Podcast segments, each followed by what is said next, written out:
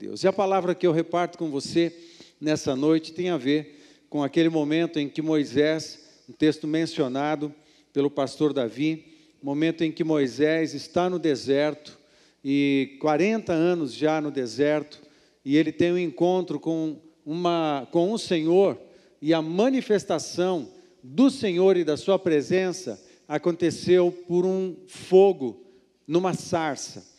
E isso está em Êxodo capítulo 3, nos versos de 1 a 10. Deixa só o tema, é, o tema da mensagem por enquanto. Ah, os slides que eu preparei para você contém só os versículos e eu vou conversando. Então, por enquanto, deixa nesse tema aí. Eu vou ler o verso, se você quiser abrir na sua Bíblia, abre e acompanhe a leitura que eu vou fazer de Êxodo capítulo 3, nos versos de 1 a 10. Moisés pastoreava o rebanho de seu sogro Jetro, que era sacerdote de Midian. Um dia, levou o rebanho para o outro lado do deserto e chegou a Horebe, o monte de Deus.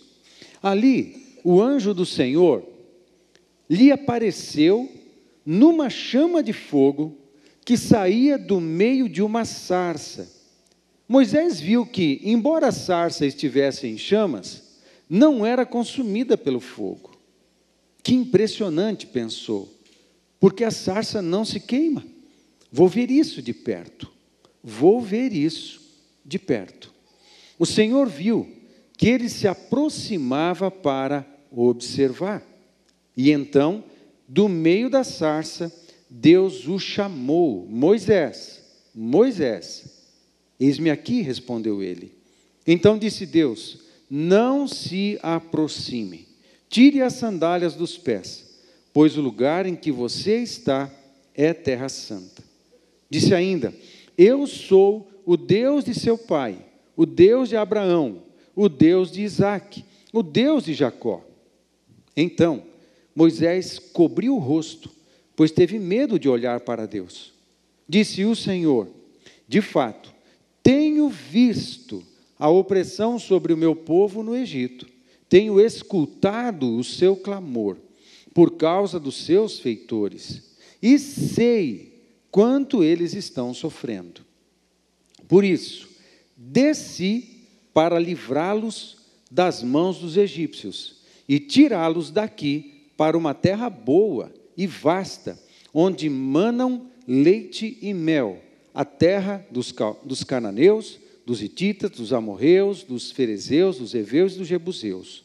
Pois agora o clamor dos israelitas chegou a mim, e tenho visto como os egípcios os oprimem. Vá, pois, agora, eu o envio ao Faraó para tirar do Egito o meu povo, os israelitas. Senhor, nós te agradecemos por por essa palavra, pela tua palavra e pelo que o Senhor fez, os diversos feitos do Senhor na história do teu povo, construindo o povo do reino, construindo o povo que se chamaria seu, da onde nasceria Jesus. Muito obrigado. Hoje nós somos parte do teu povo, com Jesus na nossa vida.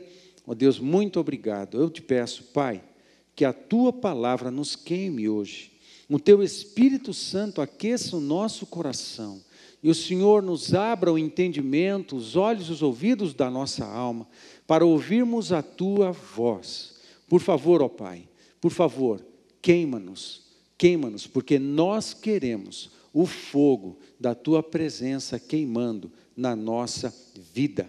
No nome de Jesus, amém. Amém. Amém. Amados, ah, não há nada mais importante ah, na vida cristã e na vida com Deus do que a presença. Presença, presença de Deus na nossa vida. Ah, quando o homem peca lá no Éden, ele sai da presença. E nós não fomos criados para andarmos longe de Deus. Nós fomos criados para termos relacionamento intenso com Deus. E a presença de Deus, ela é restaurada na nossa vida através de Jesus Cristo. O Pai está com o Filho. Quem conhece o Filho, senão o Pai? E quem conhece o Pai, senão o Filho? Jesus é, faz uma, usa essa, essa expressão nos Evangelhos. E esse conhecimento, esse relacionamento é das coisas mais importantes que nós temos na nossa, na nossa vida cristã. E no Antigo Testamento, a, a presença de Deus, ela não acontecia como acontece para nós hoje, por causa do Espírito Santo habitar em nós. A presença de Deus, ela é, era diferente, ela acontecia com manifestações diferentes, mas o nosso Deus, embora fosse diferente, a intenção não é dizer dessas diferenças hoje, como Deus se revelava e se manifestava na antiga aliança e como ele se revela e se manifesta hoje em nós, na nova aliança em Cristo, mas a questão da presença, né?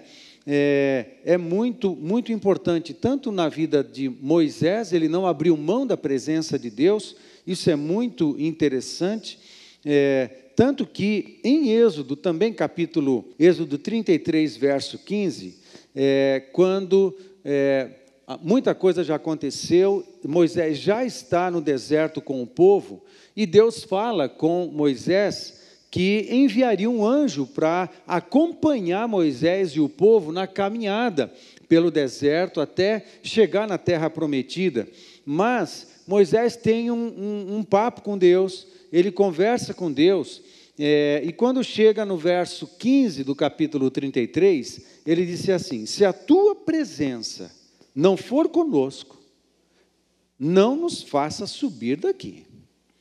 Eu não quero apenas a presença dos anjos. É evidente que Moisés não estava abrindo mão da presença de anjos. Nós precisamos da, da, dos seres celestiais, dos anjos do Senhor. O Novo Testamento nos ensina, inclusive, que os anjos do Senhor são espíritos ministradores que abençoam aqueles que hão de herdar a salvação. Ou seja, há uma multidão de anjos, há, existem anjos sim que nos acompanham, que nos abençoam, espíritos ministradores, não apenas para nos proteger, mas para ministrarem na nossa vida. Não apenas o Espírito Santo, mas anjos como espíritos ministradores que carregam coisas, carregam bênçãos, carregam presentes, e eles também estão se movimentando no mundo invisível a nosso favor e a favor daqueles que são cidadãos do céu. E Moisés, ele é, não sabemos o quanto ele entendia destas, dessas manifestações de seres celestiais, mas não importa, o que ele queria era a presença. Eu não abro mão da presença, eu não abro mão da presença.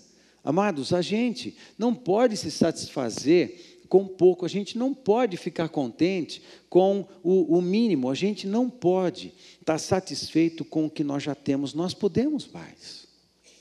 Nós queremos mais, precisamos querer mais. E parece que Deus, Deus provoca essa fome. Deus não, não se oferece sem que seja buscado. Deus se apresenta, Deus cria oportunidades, Deus acende uma chama no deserto.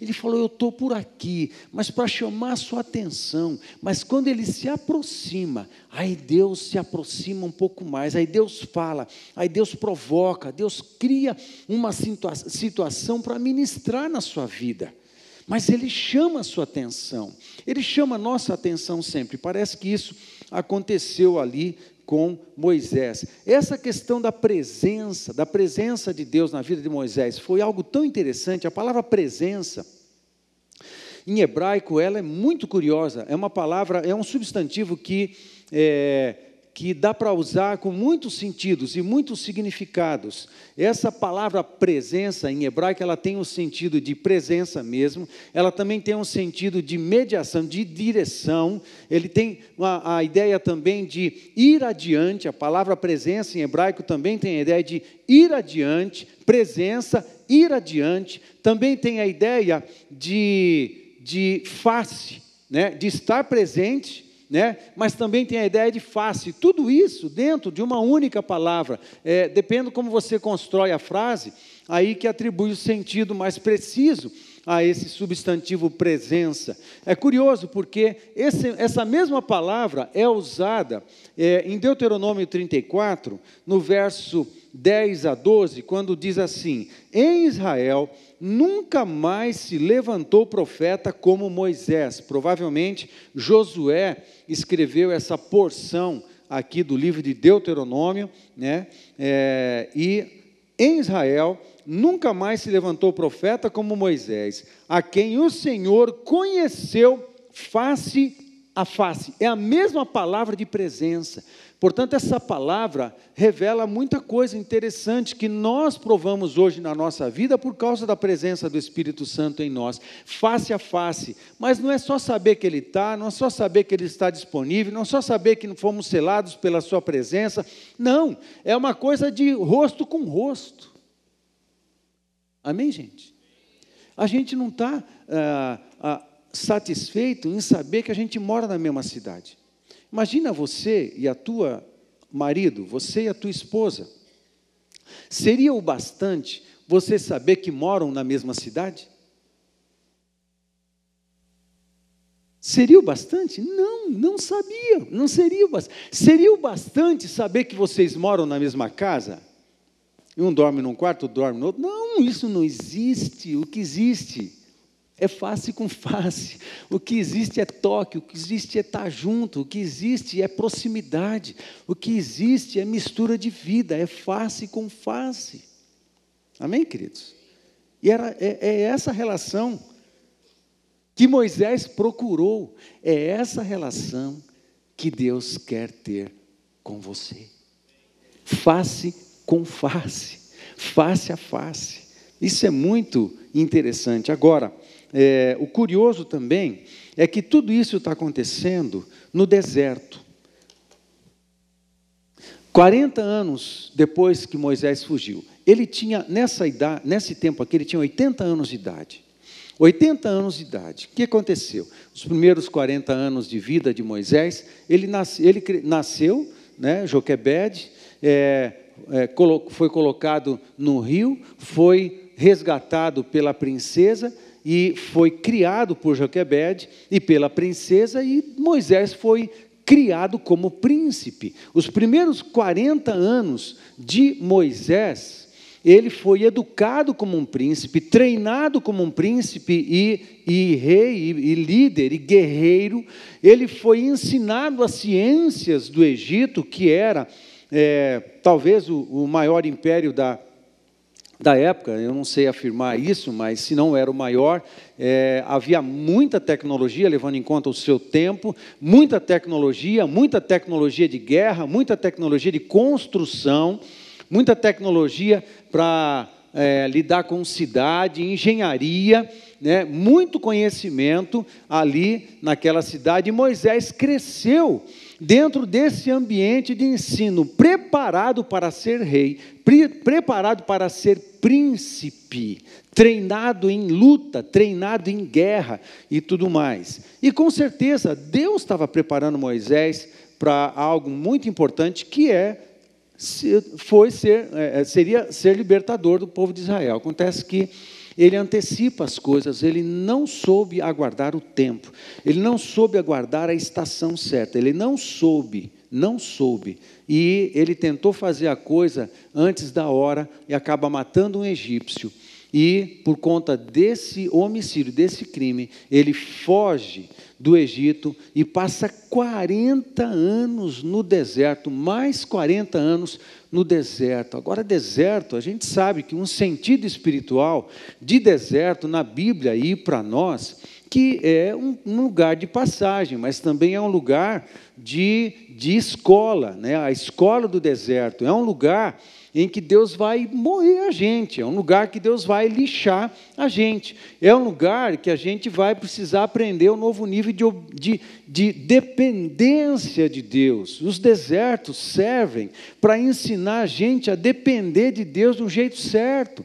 Os desertos servem para demolir em nós aquilo que nos dá segurança. O que, que valia no deserto diante dos riscos do deserto, diante do sol escaldante durante o dia, durante um frio terrível, à noite, que bate em zero grau ou menos, até negativo, que tem animais que são adaptados para o deserto e tem dificuldade, não tem vegetação, então o alimento é escasso, a água é escassa.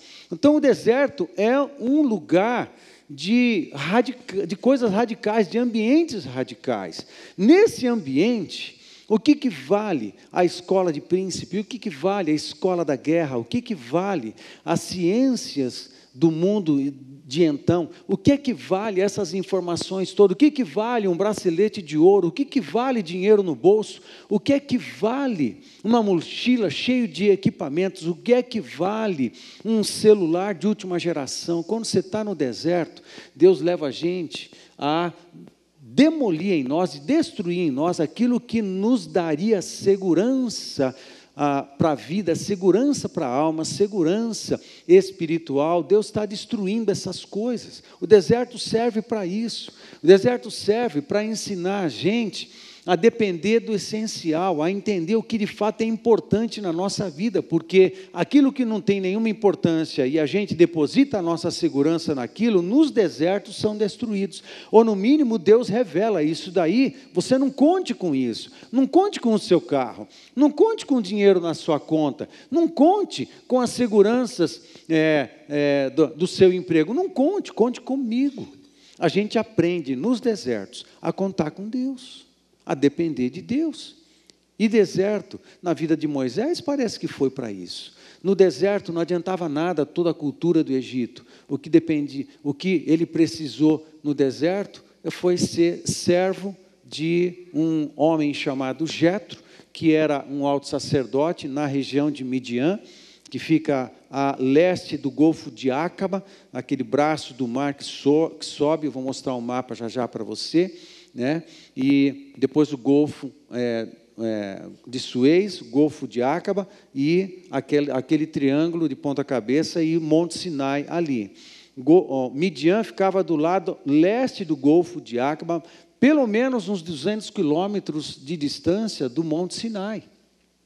Pelo menos uns 200 quilômetros e ele estava pastoreando no deserto de Midian e chegou até Horeb. Ele está no deserto. O que, que ele teve que aprender no, no deserto? Cuidar de ovelhas. Eram suas?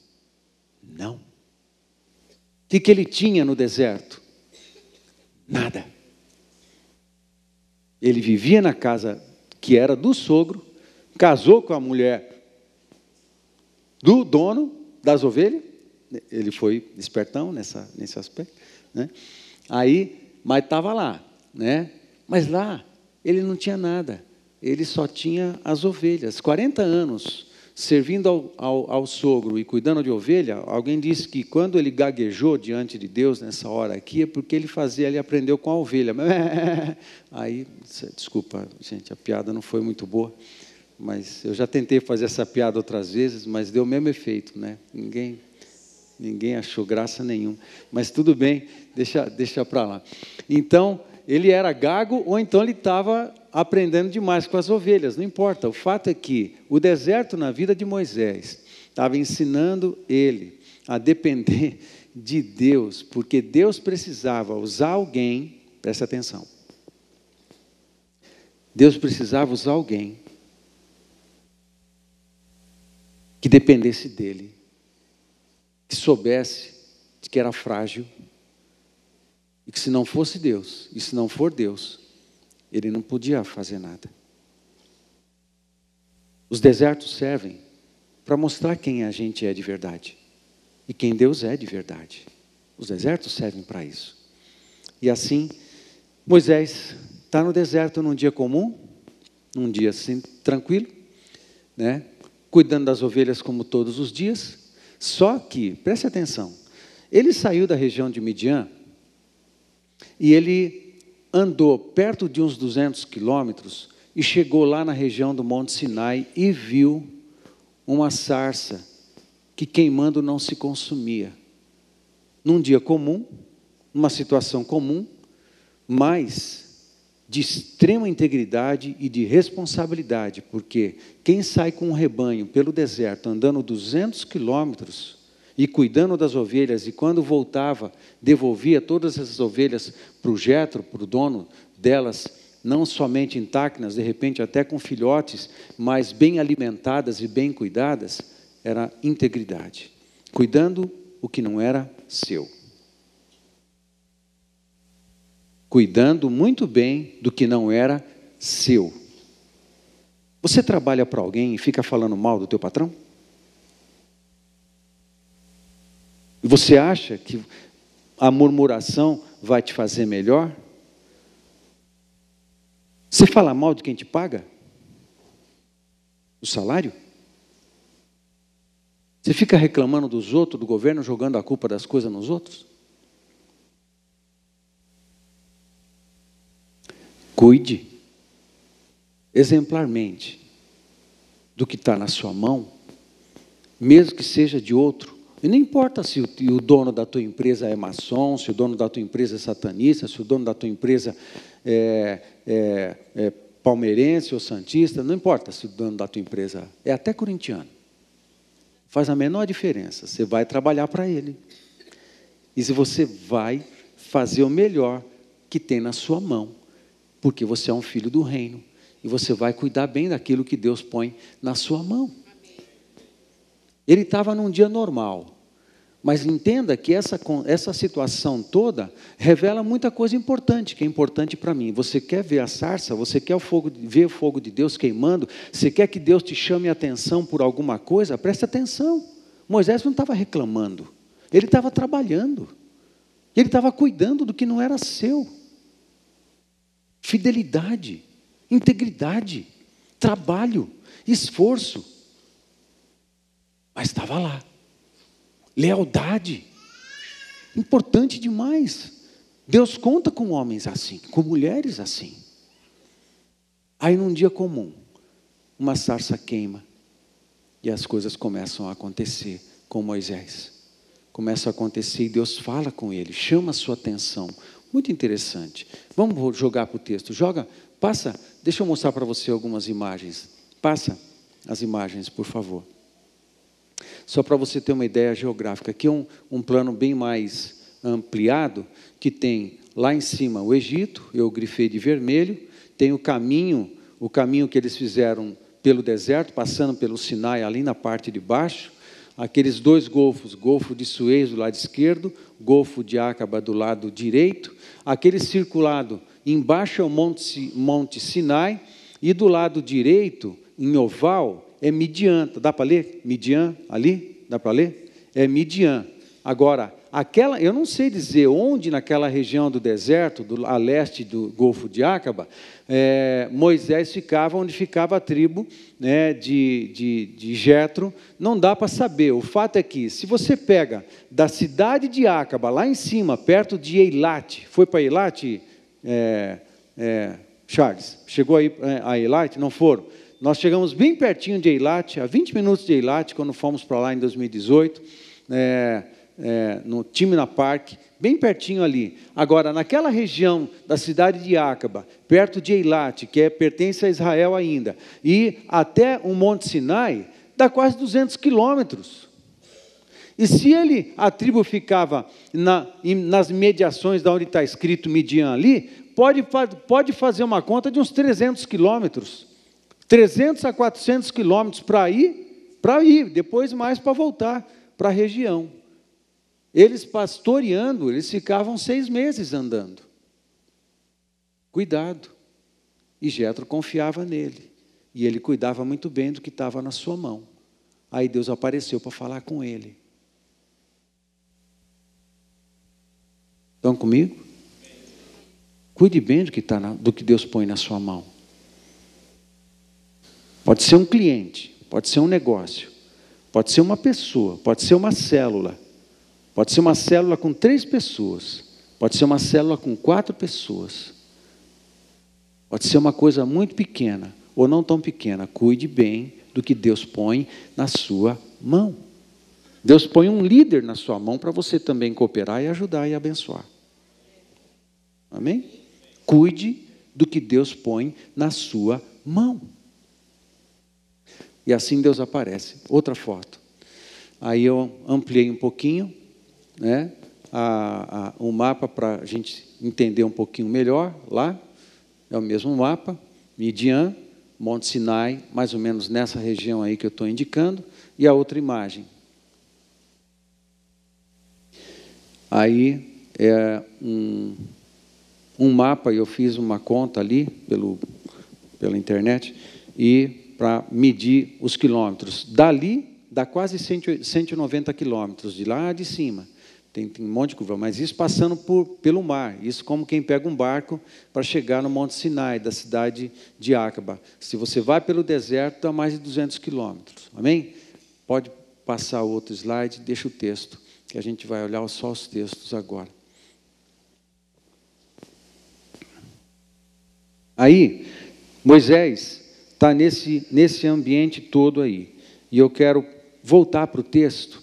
É, vai para o verso 1, por favor. Deixa lá no verso 1, que é antes das, das imagens. Aí eu quero ir para o texto quero passear com você nesse texto e depois finalizar.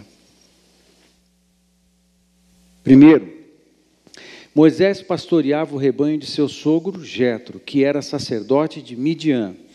Um dia, levou o rebanho para o outro lado do deserto e chegou a Horebe, o monte de Deus.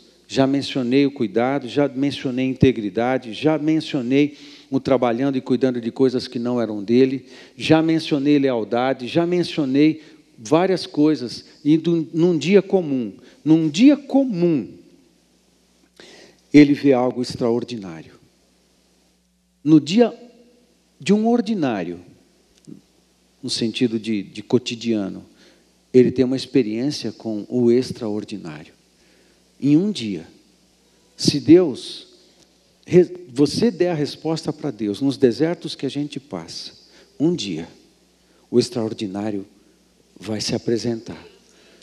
Na verdade, eu tô, o que está no meu coração não é dizer para você um dia, quem sabe na sua vida. Não. Presta atenção, presta atenção. Nós estamos diante do extraordinário. O extraordinário está muito perto de nós. Todos os dias a gente está perto do extraordinário, porque o extraordinário já habita em nós.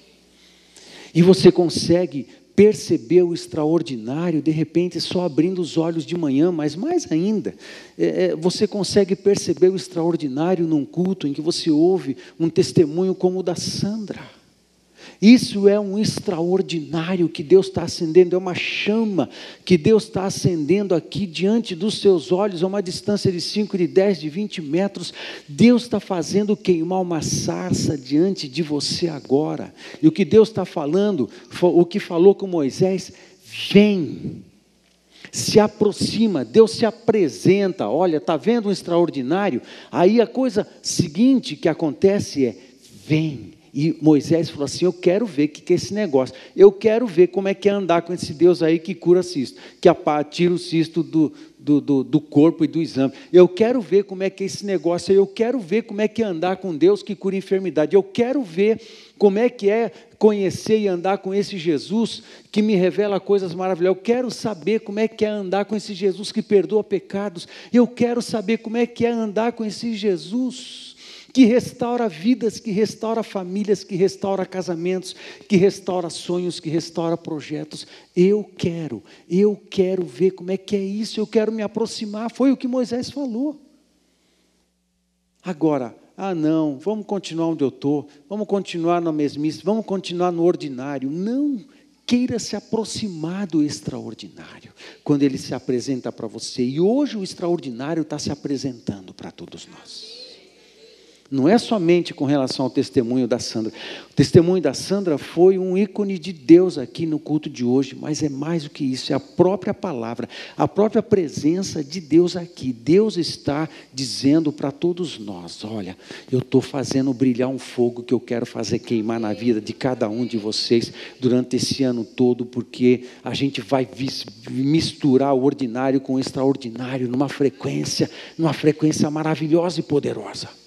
É o que Deus está fazendo. Agora, Moisés decidiu: eu vou me aproximar. E se ele dissesse: Uau, que legal, volto para casa e conto para Jetro o que, que eu vi. que quer dar? Nada. Aí a gente vai para o verso 2 e 3, que diz assim: Ali o anjo do Senhor lhe apareceu, mas quando ele se movimentou e se aproximou, aí Deus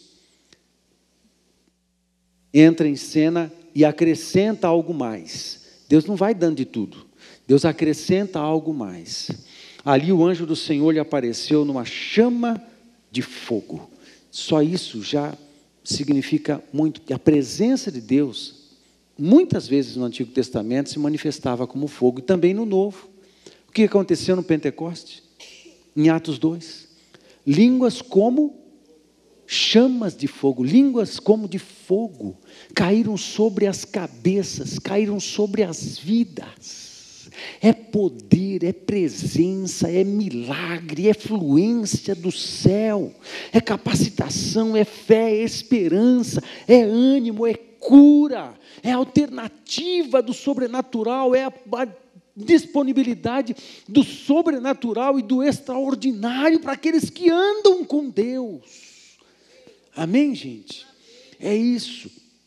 Chama de fogo que saía um do Senhor, numa chama de fogo, que saía do meio de uma sarça. Moisés viu que, embora a sarça estivesse em chamas, não era consumida pelo fogo. Que impressionante! Pensou, porque sarça não se queima, vou ver isso de perto. Sabe, tem que estar perto, amado. Tem que estar perto de Deus, tem que estar perto das pessoas que andam também querendo a proximidade do poder, a proximidade da chama, a proximidade do fogo de Deus, a proximidade do extraordinário. Anda com gente que quer o extraordinário. Cola em pessoas que querem o extraordinário. cola em pessoas assim, se aproxima de pessoas assim, andam com gente assim. Eu quero, eu quero estar perto, vou ver isso de perto, tem que estar perto de Deus, tem que estar perto do Senhor, tem que estar perto da oração, tem que estar perto da palavra. Amém, gente?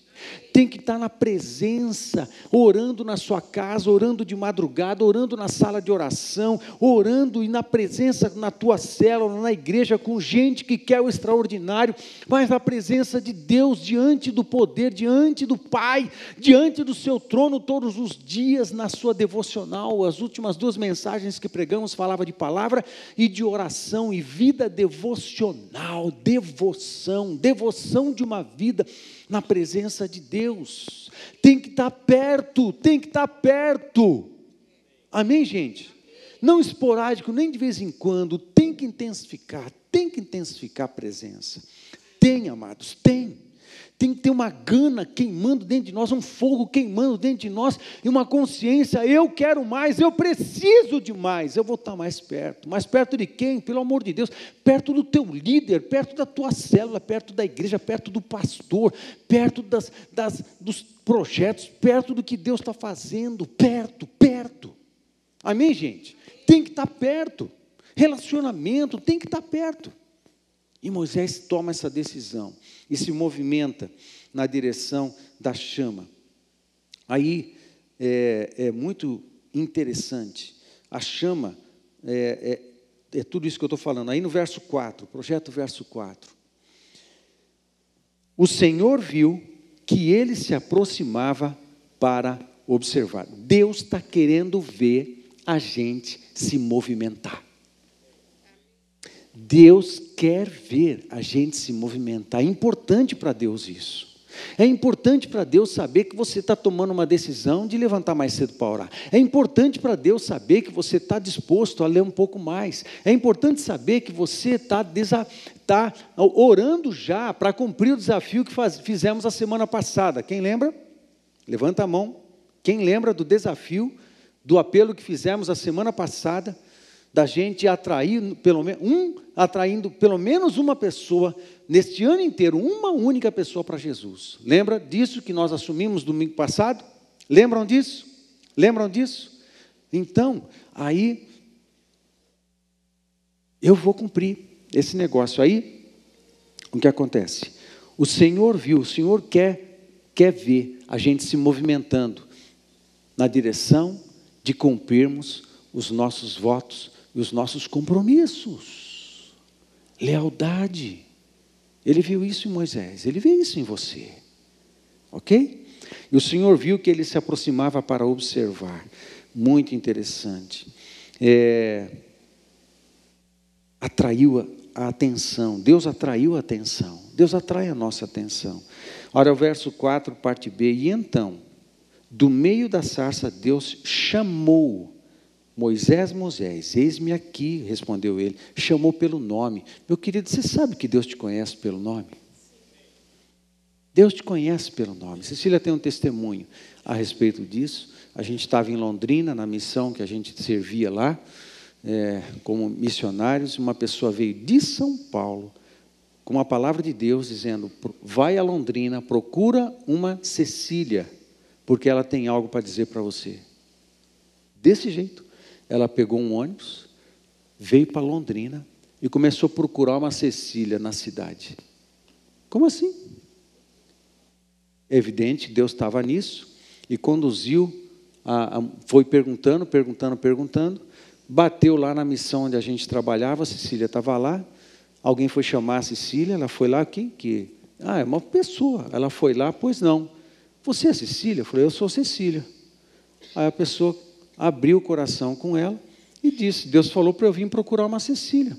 Aí, o que está acontecendo? Aí ela explicou um pouco do que estava vendo na vida dela, totalmente dentro de uma experiência que a Cecília teve, e ela pôde ministrar na vida da pessoa de uma maneira poderosa. Fez uma diferença na vida dessa pessoa. Ela veio 500 quilômetros só para procurar uma Cecília. E pelo nome, chamou pelo nome. Eu já ouvi Deus falar o meu nome. Isso é muito especial. Mas e daí? Isso acontece com você também. Nós não somos melhores. Deus conhece você, Deus conhece o teu nome. E Deus é pessoal. E Deus quer só que essa pessoalidade seja intensificada. Amém, queridos? Que aumente. Ele te chama pelo nome. E a resposta de Moisés é muito importante. Papai, eu estou aqui. Eu estou aqui. Presença. Eis-me aqui. Presença presença de Deus conosco, nós presentes em Deus.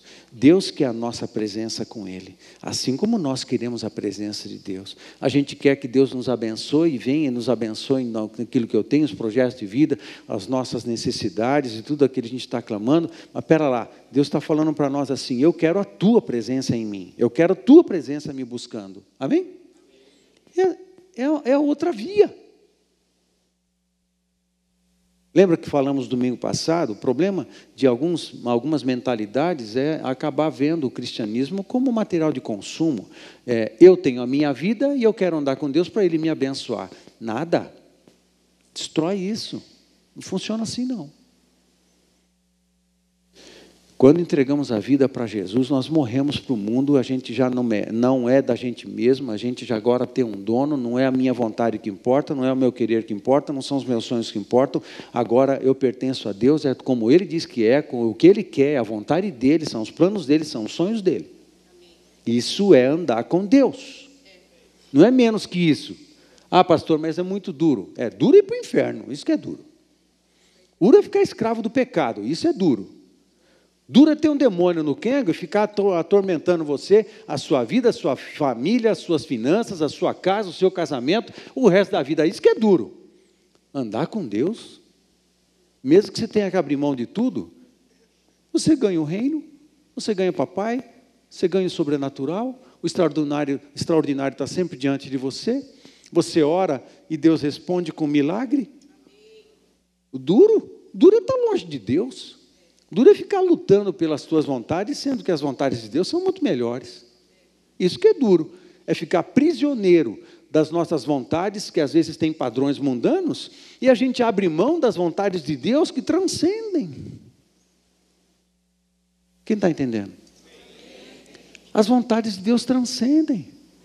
O melhor que eu posso imaginar não chega perto daquilo que Deus quer. Porque o de Deus é melhor. Amém, queridos? Isso é andar com Deus. É abrir mão. É abrir mão, é morrer mesmo para a vida. Quem ganhar a sua vida, perderá. Mas quem perder a sua vida por minha causa, ganha-la. Tem muito crente lutando com Deus por causa do que ele quer, dos seus próprios sonhos. E às vezes tem que parar para perguntar: Deus, abre mão, nem, sabe, nem sei direito o que é isso, mas eu quero ver o Senhor, o que o Senhor tem para mim. Ah, mas eu tenho medo que Deus me peça uma coisa que eu não quero dar, é que Deus me peça a minha empresa, que Deus me peça meu dinheiro, que Deus peça é, para eu mudar, que eu peça para eu ficar pobre. Ai, que pai, que pai. Vai querer um mal para o seu filho. Vocês que são maus, sabem dar boas dádivas aos vossos filhos, quanto mais, quanto mais vosso Pai celeste que está nos céus não vos dará o Espírito Santo poder, poder, o sobrenatural, o extraordinário, transcendente, muito além, o muito além. Amém, queridos? Muito além. A gente precisa perder o medo de andar com Deus, perder o medo de obedecer a Deus, perder o medo de abrir mão das coisas que a gente pode abrir para ganhar o que só Deus pode nos dar. A gente tem que perder o medo dessas coisas. E no deserto, Deus estava ensinando Moisés a perder o medo de ser um simples pastor de ovelhas. Depender de Deus integralmente. Amém, gente? Aí, a gente vai para o verso 5 e a gente encontra o seguinte: Então disse Deus: Não se aproxime. Peraí, Deus chama atenção ele fala, eu quero estar pertinho. Aí quando Deus fala para assim, não fica perto não. O que está acontecendo? O que está acontecendo aqui? Não se aproxime, tire as sandálias dos pés, pois o lugar em que você está é terra santa. Aí Deus está revelando coisas para o coração de Moisés. Fica onde você está, não chega muito perto. Né? Tira as sandálias dos pés. Isso tinha um significado, vários significados bem lindos a respeito disso, mas eu quero me referir a um significado. Você vai ter que aprender a andar na vida diferente. Você vai tirar as sandálias. As sandálias protegem o seu pé. Você vai ter que aprender a abrir mão de tudo aquilo que você que dá um mínimo de segurança para você. A terra que você está é santa, não porque a terra lá era mais santa que qualquer outra, mas é porque a presença de Deus estava lá. Nesse aspecto, a terra ali era santa. Sabe de uma coisa? Deus está nos ensinando a lidar com a santidade. Deus estava ensinando para Moisés a conviver com a santidade, o poder da santidade, mas também o perigo da santidade de Deus. Por isso que quando ele escreve a lei e tudo mais, ele alerta os sacerdotes que não entrassem com pecado diante do, do, Senhor no Santíssimo Lugar, porque se entrasse com pecado morreria, porque a santidade de Deus ela é poderosa, ela consome também. E Moisés tinha o desafio de aprender a conviver e a lidar com a santidade de Deus. A terra que você está é santa. Ok, a gente se aproxima. Quando a gente fica bem perto de Deus, Deus fala assim: agora eu vou ensinar você a andar.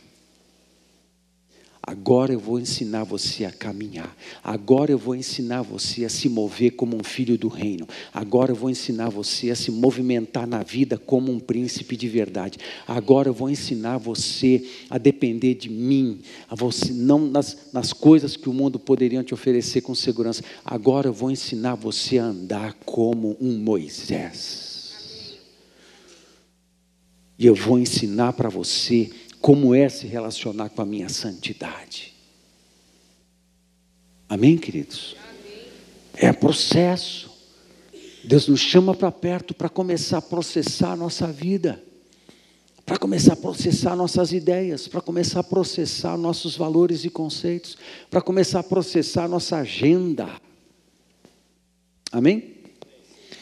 Aí ele faz isso. Quando você salta para o verso 6 e disse ainda: eu sou o Deus de seu pai, o Deus de Abraão, o Deus de Isaac, o Deus de Jacó.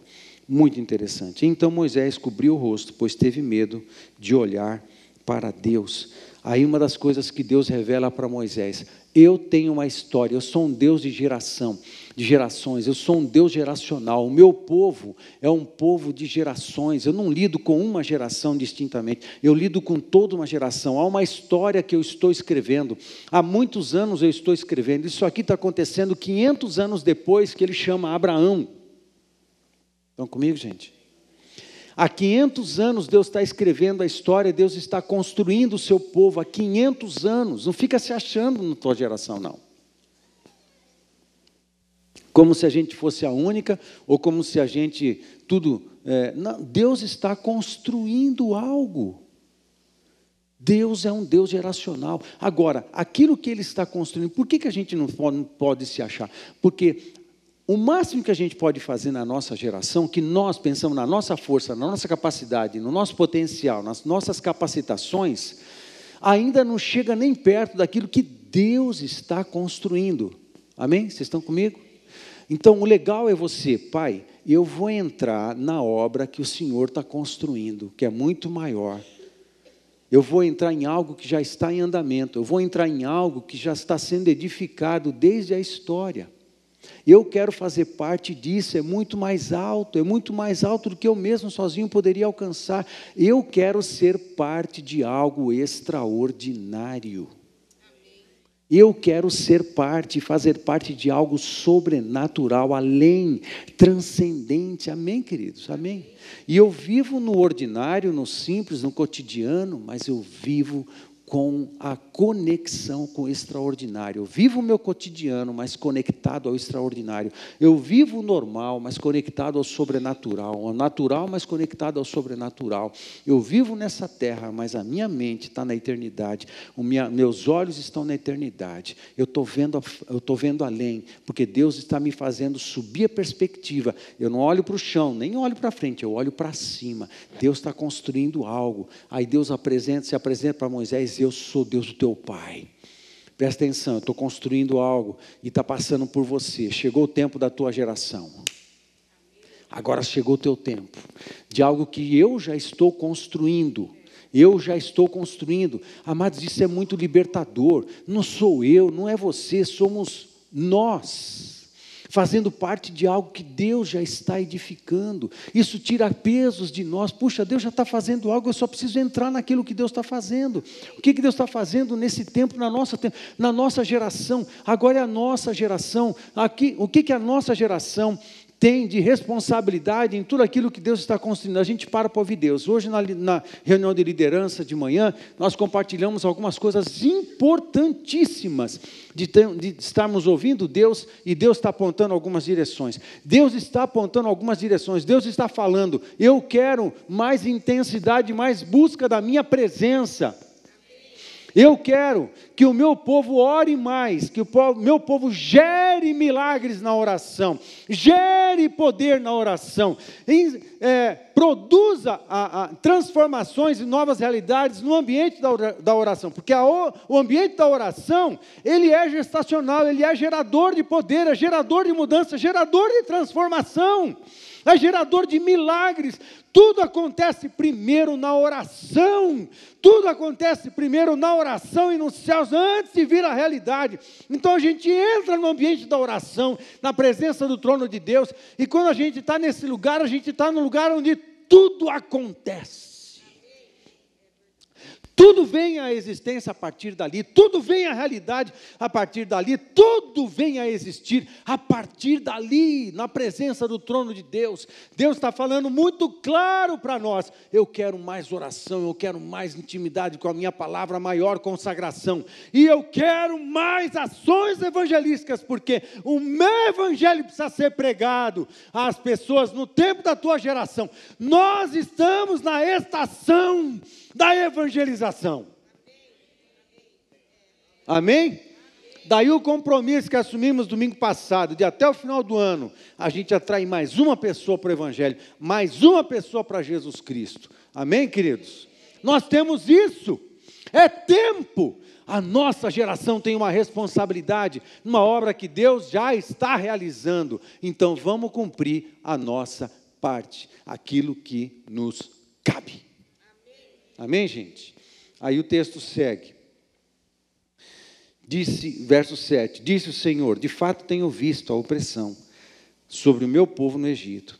Tenho escutado, tenho visto, tenho escutado o seu clamor por causa dos seus feitores e sei quanto eles estão sofrendo. Por isso desci, desci para livrá-los das mãos dos egípcios.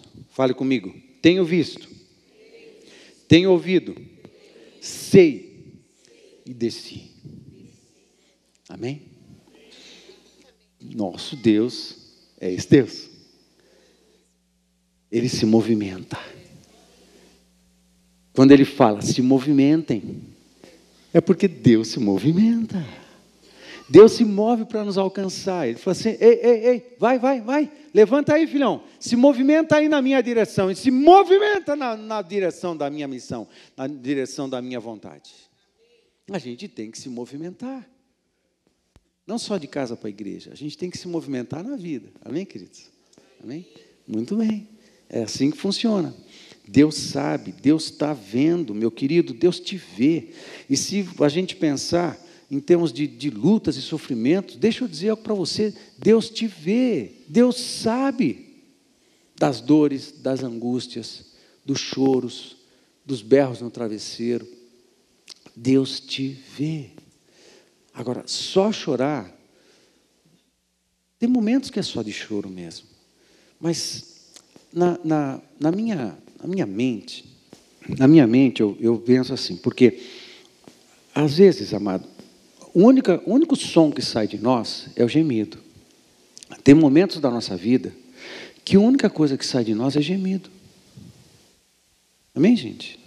Ou isso só acontece comigo? Que me faltam as palavras para a oração. É uma dor, é um som. Mas isso também faz parte. Sabe, quando a gente fala, vamos orar, vamos, o que, que eu tenho para entregar para o Senhor, amados? Às vezes, assim, do lado de cá, às vezes, a gente lembra as palavras que Deus nos deu, a gente tem clareza daquilo que está para acontecer, a gente intercede como um guerreiro, um Josué, espada na mão, vai, as coisas vão acontecer. Tem hora que a gente está assim, a gente entra, estufa o peito, oração de guerra, pá, dá na cara do diabo, e não sei o que, pá, as coisas vão acontecer milagre, fé, a gente vê se mover muito. Às vezes a gente ora nessas orações, mas tem hora que a angústia e a dor está tão grande, e às vezes a gente é acometido por um momento de desesperança, de incredulidade. Vocês estão comigo? Ou isso só acontece comigo? Não?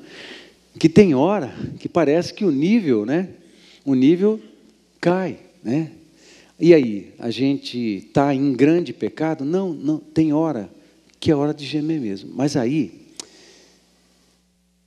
desse lado de cá, olha o seguinte: eu tenho que escolher bem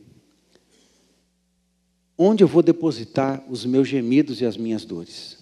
Eu posso depositar aqui, e eu fico reclamando da vida, eu fico acusando Deus de um monte de coisa, eu, eu fico reclamando do, do, governo, eu fico reclamando e criticando a igreja à torta à direita, porque o pastor isso, porque a igreja isso, porque a igreja do momento isso, porque a igreja no sentido genérico isso e aquilo mais, porque isso que aquilo, porque aquilo que aquilo, aquilo nunca olha para si.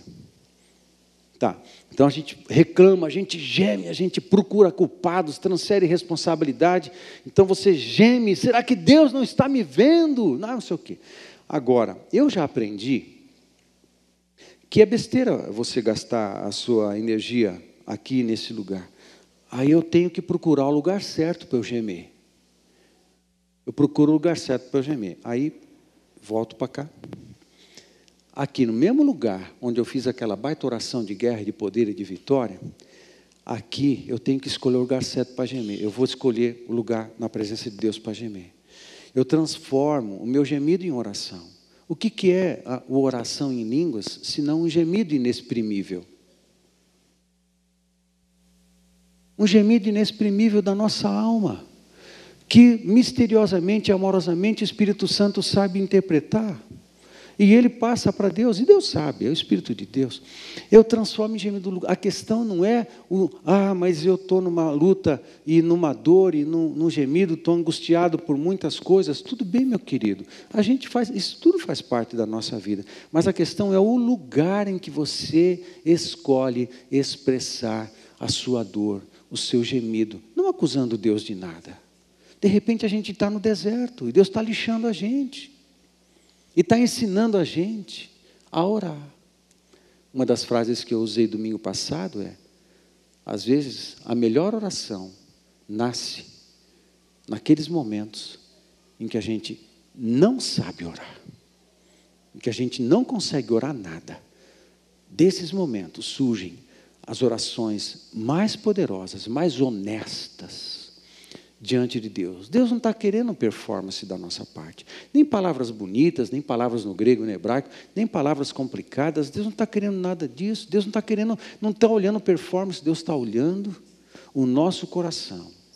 Se eu estou buscando força nele, fé, para suportar e vencer a luta. Então tem um lugar em que você geme, tem um lugar em que você se angustia, tem um lugar certo para a gente chorar. Tem um lugar certo, não é o lugar da acusação e da murmuração, é o lugar de depositar. Às vezes você deposita festa, celebração, louvor, às vezes você deposita lágrima. Mas tem um lugar certo para depositar as lágrimas, que é no altar de Deus. Amém, queridos? Tem um lugar, é só escolher o lugar certo. E o jeito certo, é importante. Moisés escolheu fazer a coisa certa do jeito errado. Ele matou um egípcio fora do tempo. Deu ruim. Fazer a coisa certa do modo errado e no tempo errado, dá ruim. Escolhe a coisa certa. Faz do jeito certo. Aí, Deus vai ser consolador e vai nos abençoar. Estão comigo? Vamos finalizar, vamos caminhar para finalizar. Chegamos no verso 10. Vá, pois. É, vá, pois, agora. Eu envio ao faraó. Louvor, sobe aqui, por favor. A gente vai finalizar cantando. Vá, pois, agora. Eu o envio ao faraó para tirar do Egito o meu povo, os israelitas. Ou seja, tem algo que Deus já está fazendo desde sempre. Ele falou assim: entra na minha obra aí, vem comigo. Vem comigo. Eu vou te usar depois do deserto, depois de aprender a depender, depois de orar do jeito certo, depois de confiar, aí Deus envolve Moisés nessa, nessa obra. Eu finalizo com cinco, cinco observações, que é mais ou menos o resumo de tudo isso. Primeira coisa que eu observo nesse texto: tentar fazer a coisa certa do jeito ou no momento errado gera morte. Amém? Moisés é, fez isso. Dois, Deus nunca chama pessoas ociosas. Deus nunca chama pessoas ociosas. Ninguém chama pessoas ociosas. Ninguém tem prazer de estar com gente ociosa.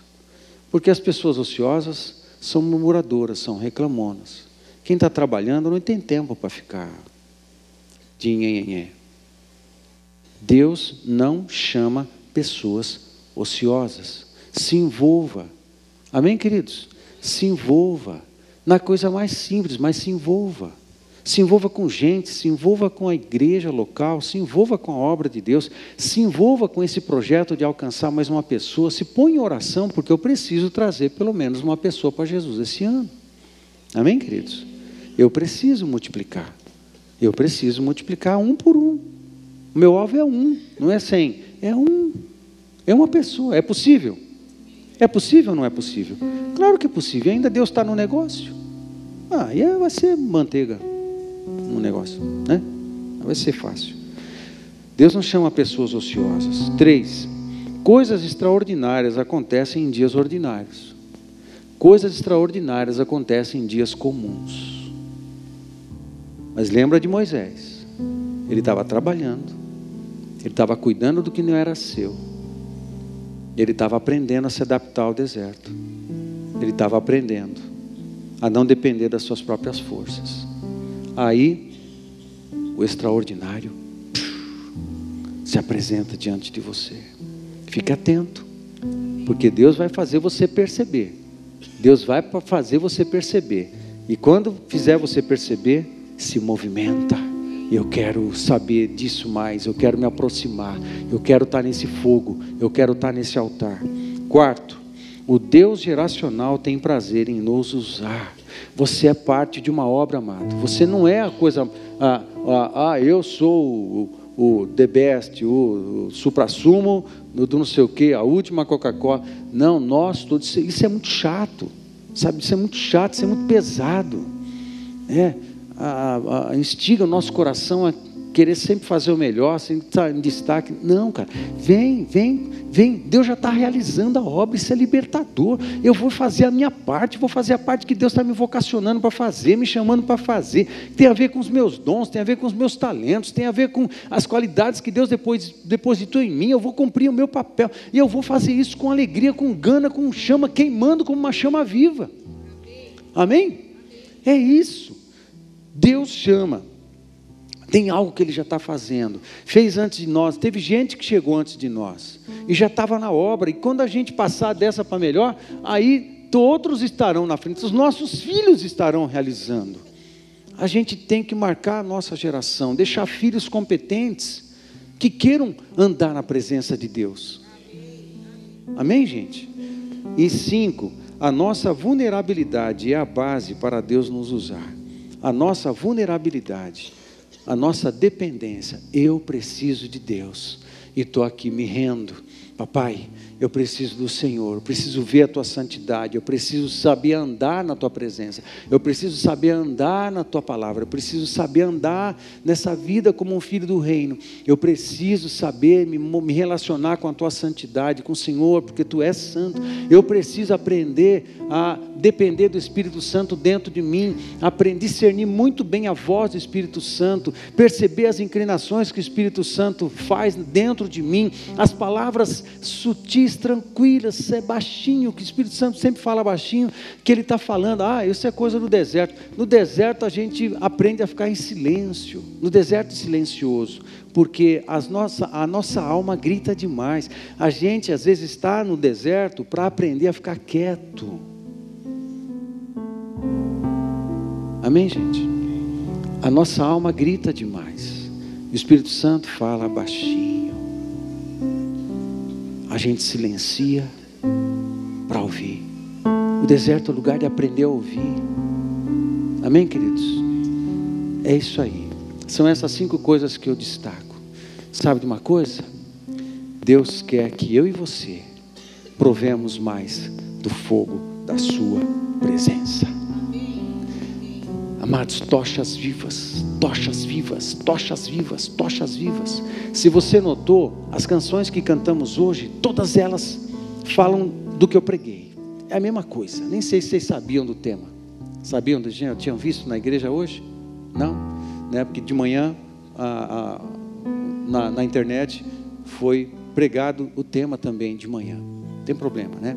Aí eu falei, acho, ou, ou, como sempre acontece, né, o Espírito Santo, é, eu estava na reunião, né, o Espírito Santo sempre conduz essas coisas, amados, como isso é poderoso, sabe o que isso me, me diz? Diz muita coisa para mim, Deus está querendo botar fogo na gente, Deus está querendo incendiar esse negócio, Deus está querendo manifestar com poder, porque o fogo não é, não é só para consumir o que tem que ser consumido, mas é para dar poder e autoridade, poder, autoridade e o extraordinário, poder, autoridade e o sobrenatural. Nós podemos contar com o poder de Deus, o extraordinário e o sobrenatural de Deus. E a gente só precisa estar no lugar certo, se aproximar da chama, se aproximar de Deus pela oração, pela palavra, para a tua vida devocional, pelo serviço. Oração, palavra, vida devocional, serviço. Oração, palavra, vida devocional, serviço. Moisés estava trabalhando. Amém? Estou quase repetindo a mensagem de novo. Mas eu vou encerrar. O que sobra, Deus está querendo botar fogo. Deus está querendo queimar. porque tem gente para ele libertar. Tem gente em Cornélio para ele libertar. Tem gente na tua família para ele libertar. E Deus vai usar a gente, Deus vai usar você. A gente tem que se aproximar da chama. Fica de pé conosco. Vamos cantar.